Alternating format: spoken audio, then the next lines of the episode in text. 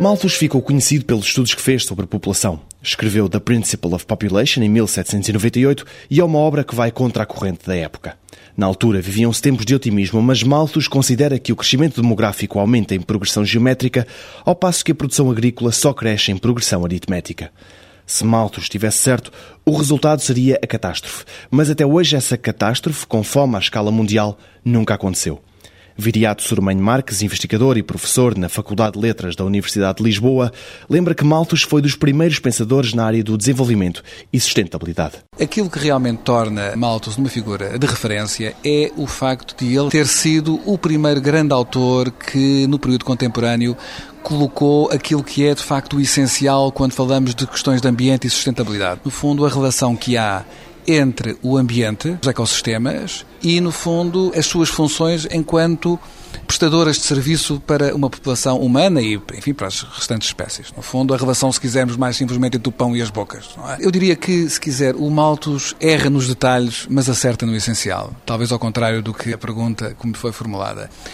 Aquilo que de facto me parece mais essencial no pensamento de Malthus é justamente de que há limites para o crescimento da população e para o crescimento em geral. Este é um conceito efetivamente novo.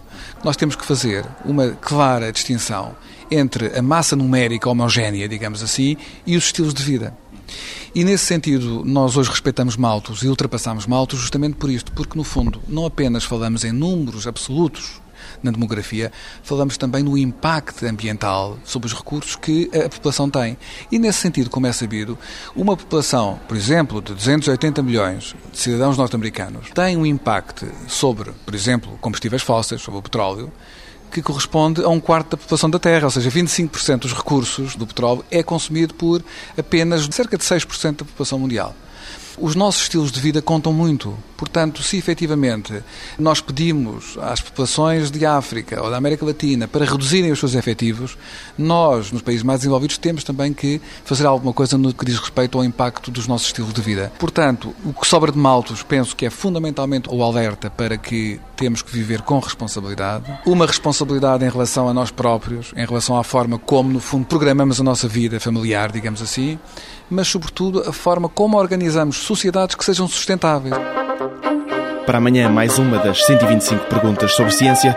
Por que é que os humanos têm tão poucos genes?